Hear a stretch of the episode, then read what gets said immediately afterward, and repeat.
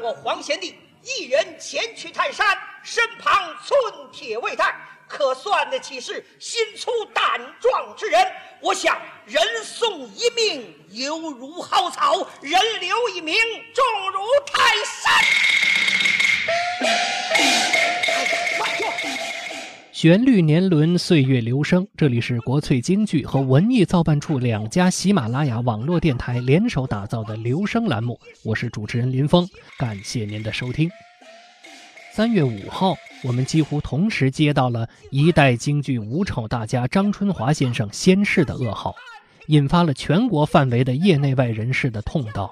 咱们今天的留声呢，就为大家聊一聊张春华先生的念白艺术。让我们在张老的脆快的连珠白中缅怀这位红极一时的五丑大家。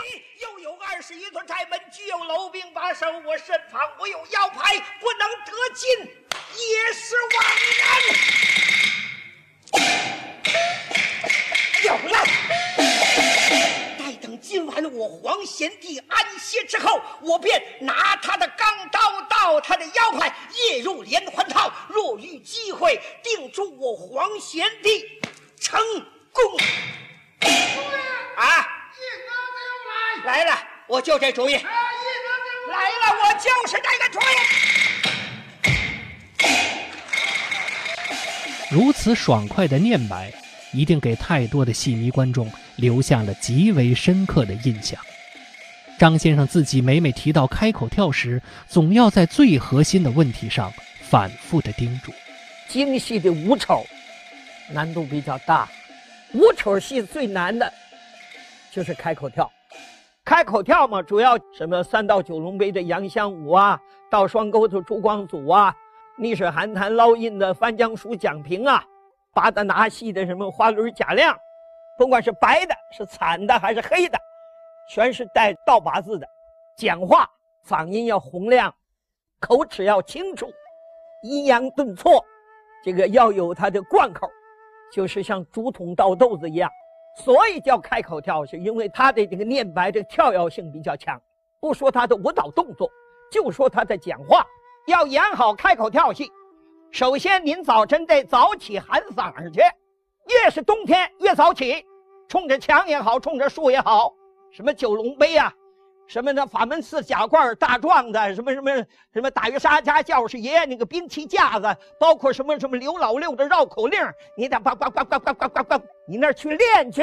开口跳没嗓儿，口齿不清楚，你首先先有个洪亮的嗓子，清楚的口白，念出他应有的贯口。开口跳不单单是要有五丑卓越的功架和技巧，嗓音的好坏也是至关重要的。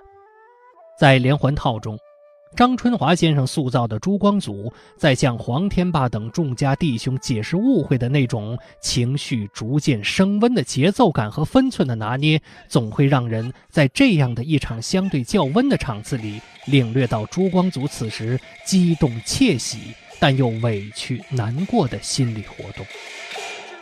俺的钢刀现在你手，什么时候又将我的腰牌盗去？事到如今，你你你有什么大意不成？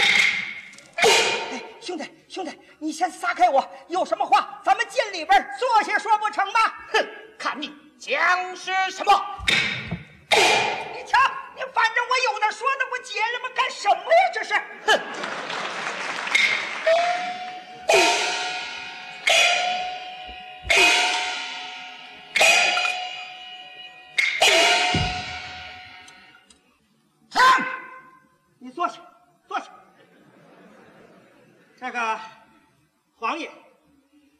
少吃山下，必是较量。那窦盾若不胜于你呢？情愿先吃御马，随我等到官认罪。啊，那是当然的了。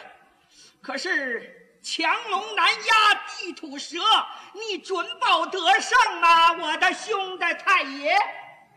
安若不胜，情愿铁不认罪，万死不辞，与你什么相干？与你什么相干？你歇着，皇爷，我想知幸者方能同居，患难者才算得起是朋友。实不相瞒，昨晚你安歇之后，我拿了你的钢刀到你的腰牌，夜入连环套。我想先探听个动静，就是与那窦尔敦比试较量，也好做一准备。哎，适逢凑巧，窦尔敦命人与他备酒，我将五谷鸡鸣麻仁散与他下在了酒内，麻的窦尔敦人事不知。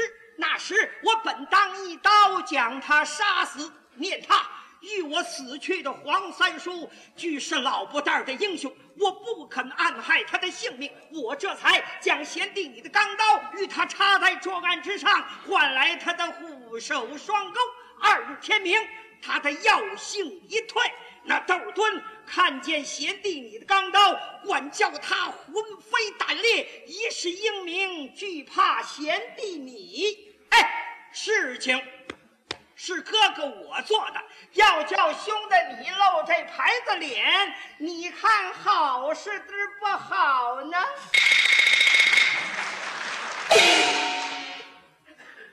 听你之言，虎首双钩金在火锤？好，这儿等着我呢。得嘞。哎，皇爷，请过来吧，您呢？这是窦尔敦的护手双钩，您的腰牌拿过去吧，我的上司老爷。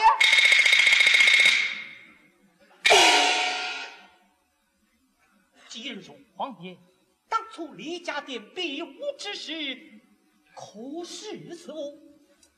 正是此物，好好收起。”哎，我想这世界上交朋友也不过如此了吧。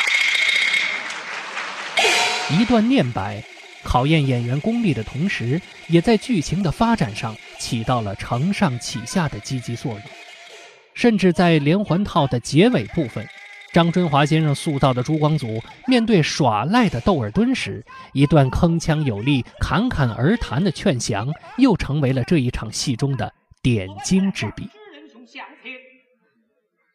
窦敦啊，窦寨主，嗯。把这大家伙先放下，咱们把话说开了，再较量也不迟啊。好，看你有何话讲。哎，你听着吧，多着呢。嗯，窦寨主，久闻你是大义的英雄。实不相瞒，昨晚我黄贤弟夜入连环套，见你在聚义厅上饮酒。只吃得酩酊大醉，那时他本当一刀结果你的性命，念你乃是前辈的老英雄，不肯暗害于你，他这才将钢刀与你插在桌案之上，换取你的护手双钩，以报你接他上山送他出寨之情，你就该知恩感德才是正理呀！怎么着，反要跟我们哥们较量？姓窦的，你来瞧！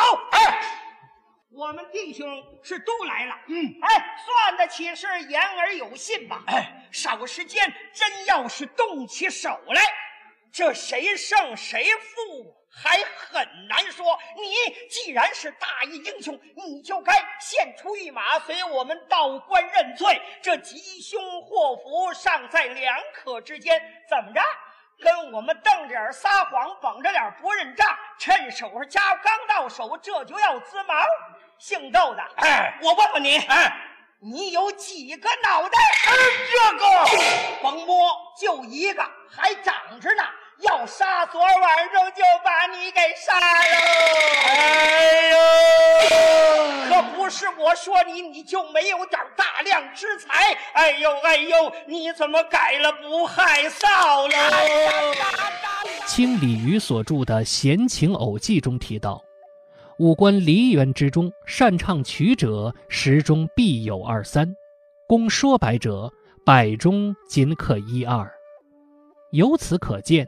古往今来的念白艺工上，鲜有专攻且杰出者，而张春华先生就是为数不多的念作俱佳的无丑魁首。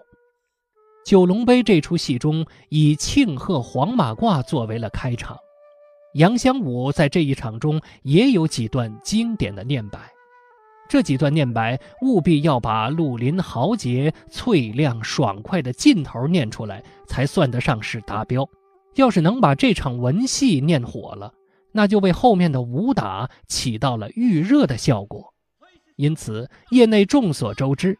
这出九龙杯最难的，恰恰就是这场靠念白吊印的文戏，所以用九龙杯这出戏来检验一个开口跳是否及格，是再合适不过了。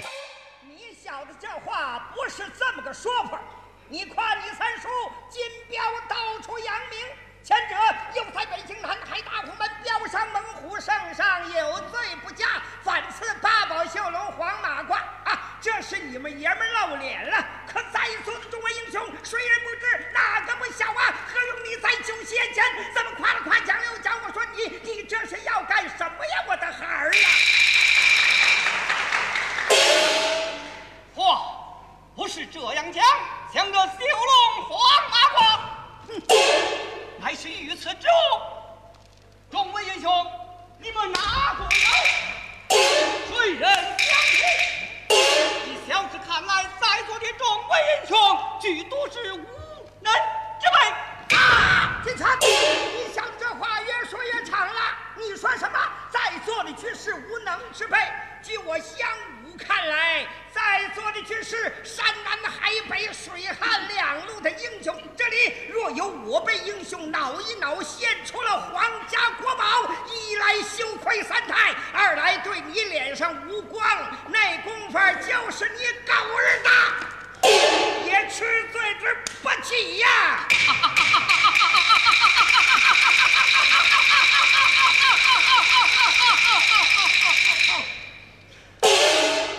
慢说是皇家国宝，就是皇家一草一木，怎么样？你们也是不能得到。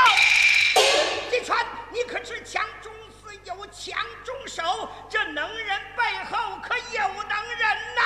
未必有能人。哈哈，好小子，你你你这是逼得哑巴要说出话来呀！好。不说，我只告诉你们，你可知先者当君万岁，夜饮唱春园，失去了乌梅还九龙玉佩，是他们哪国盗去了？是那我，那不才就是你杨武叔吗？张春华，一九二四年生于天津，幼年为家境所迫，十岁时入天华景击鼓社学戏。天津可以说是开启张春华艺海生涯的地方。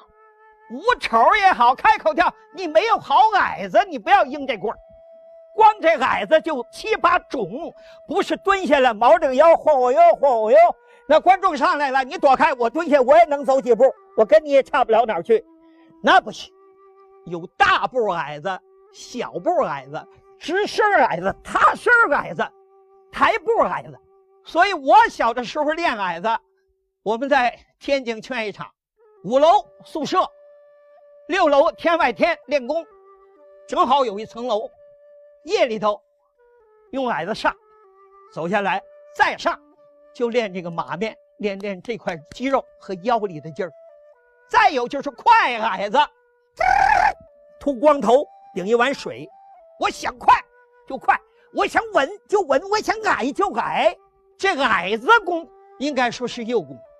一次偶然的替演，使得他名声鹊起，甚至得到了叶圣章的赏识和认可，并将其收为弟子。每每提到叶先生，张春华总要以“我最最亲爱的、珍贵的”等一系列词汇来表达他对叶先生的思念和尊崇。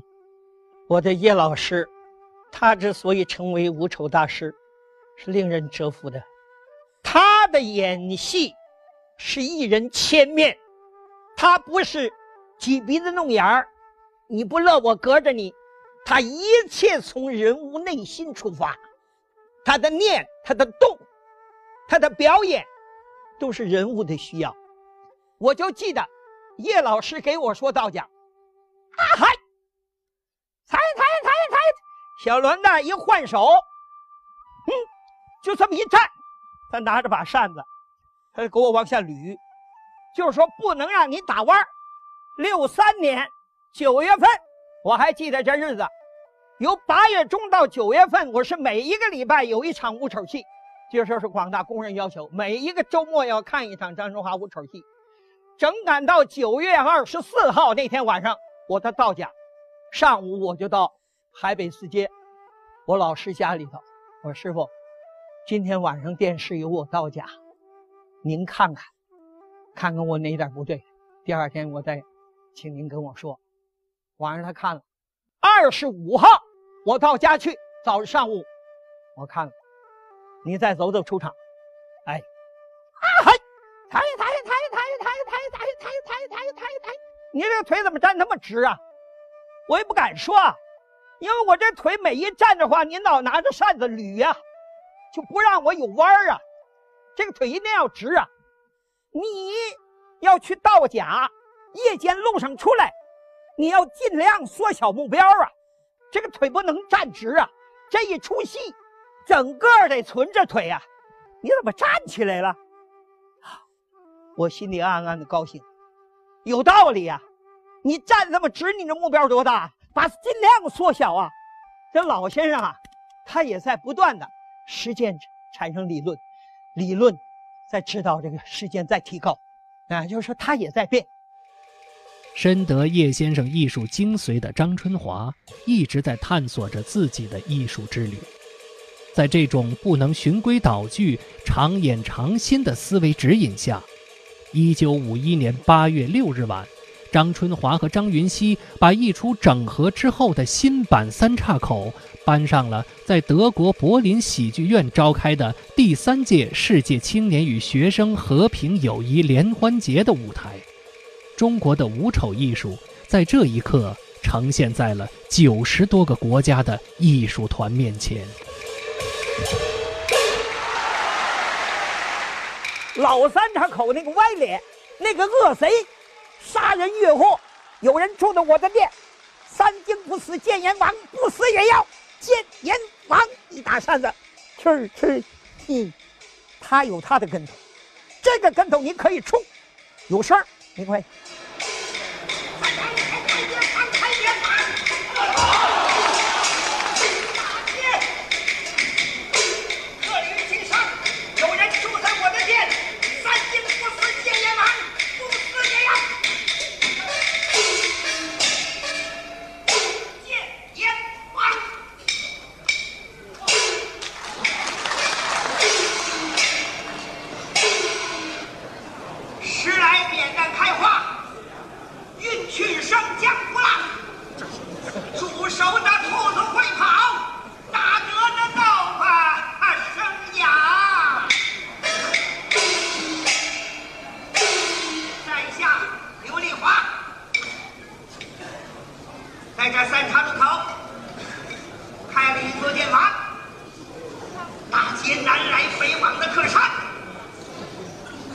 几日，大雨临门，没有什么上门的买卖。今日天气晴和，不免唤出老婆，挑起幌子做买卖。老婆哪里？老婆哪里？大！新三岔口不行，新三岔口这刘丽华，你看他那个扮相，俊俏。你瞧白鼻子，只能亲，只能快。能迟钝，不能有声音，还得有工匠。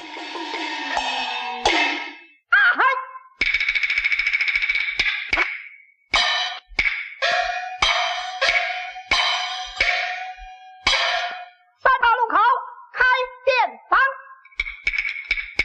接待来往旅客商。好管世间不平事，我一生只为他人忙。叫我老婆做什么？再把这门窗桌椅擦个光。我在前面迎宾客，我到后殿打扫厨房。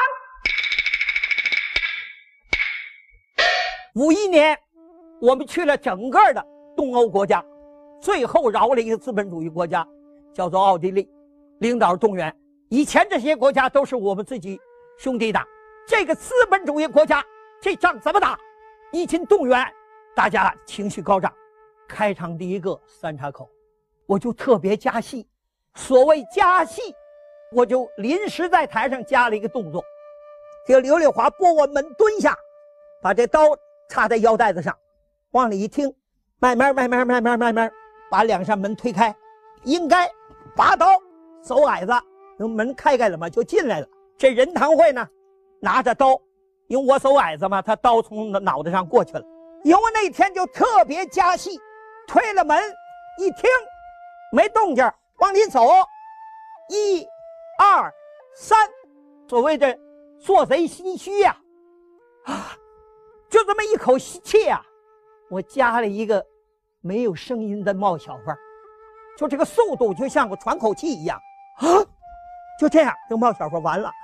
我万也没想到，这一千多观众同时来了一个大吸气，同时来这么一下子，跟着就哇，雷鸣般的掌声。由那天起，这个动作一直留到现在。艺术的继承不是一成不变的，临时加进来的一个小动作，竟然成为了连演几十年的保留亮点。这不得不佩服张春华的智慧和造诣。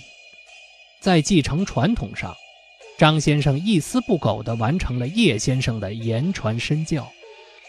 打瓜园就是张春华的另一类型代表剧目。这出戏的山西白也成为了老陶红的一张声音名片。虽然年外写钢枪压死当年小二郎，一生唯无人挡。从来不愿见君王啊！老公陶红所生二男一女长子陶龙次子陶虎小女三春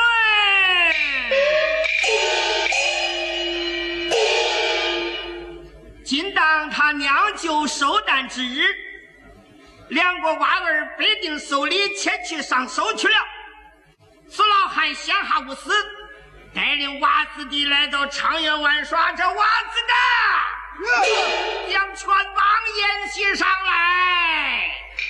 除此之外，后面的一段山西梆子也成为了这出戏的原始来源标志。更成为了张春华为数不多的一小段经典的传世唱腔。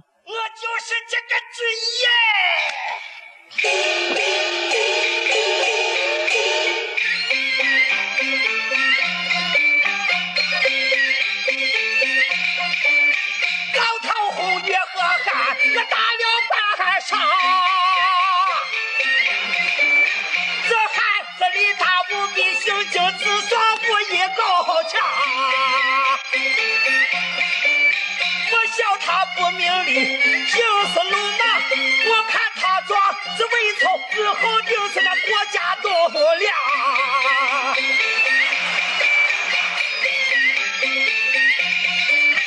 我把他在家中对他严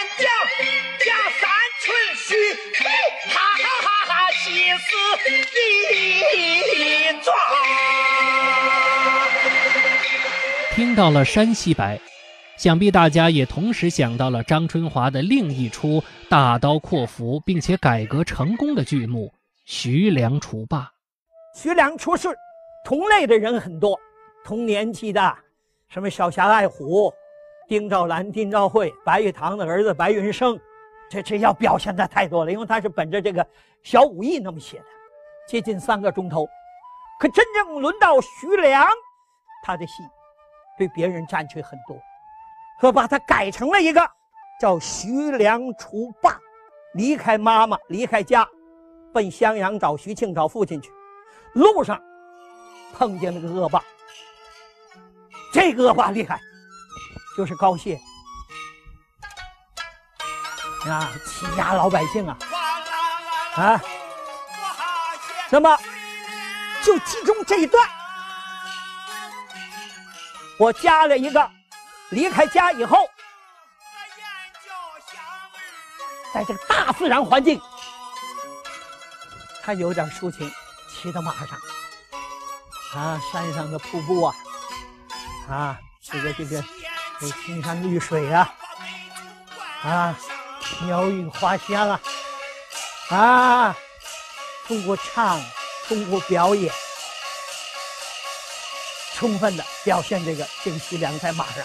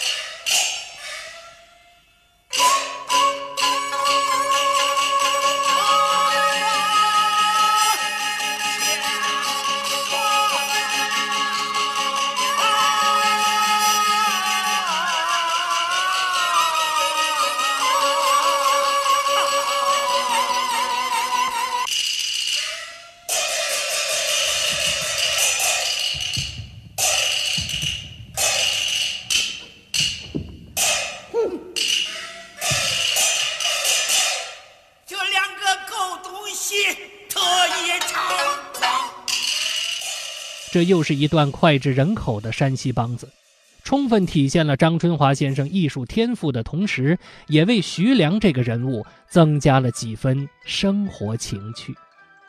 提起生活情趣，想必最难驾驭的，或许就是演员扮演娃娃丑时的年龄和心态问题了。娃娃丑小胖妞，我在科班里就演。我在八九年去这个德国讲学。我刚给他讲完了这个秋江的老少翁，我下一个题目就讲小孩儿，我这出去连念带蹦，啊，这个翻译马上就告诉我，说你忽然间就变成孩子了。我说我们就靠演员表演，一切年纪、自然环境就靠表演，啊，好厉害！所以我就想，盖叫天盖先生五十来岁还演这个沉香。我就琢磨，我五十多岁，他怎么像小孩靠身段，靠形，靠神，所以对我这小胖妞是很有帮助的。哎，就是天真无邪，什么也没有，啊，这个这个这个这个就是玩啊，就是，但是你怎么让他成为一个孩子？哈哈。村庄在山前，我牧牛到此间。野花鲜又艳，青草满山边。黄莺在枝头叫，白鹅戏水间。今日咱天气好，把牛儿赶上山，赶上山。一段在音乐性上重新加工后的小放牛，今日听来颇为让人觉得老先生作艺之不易。正所谓“艺到深处字儒雅”，简单的把一代五丑大家的艺术风范仅仅用声音来呈现，显然有些挂一漏万。但，即便是一个相对简单的白口，或许就足以令今人仰望了。每当有一位大家的不幸辞世，几乎全民都在悼念和追忆。想必人们在向老先生表达最后敬意的同时，也在抒发着对京剧末法时代的无奈和彷徨吧。祝愿张春花先生一路走好。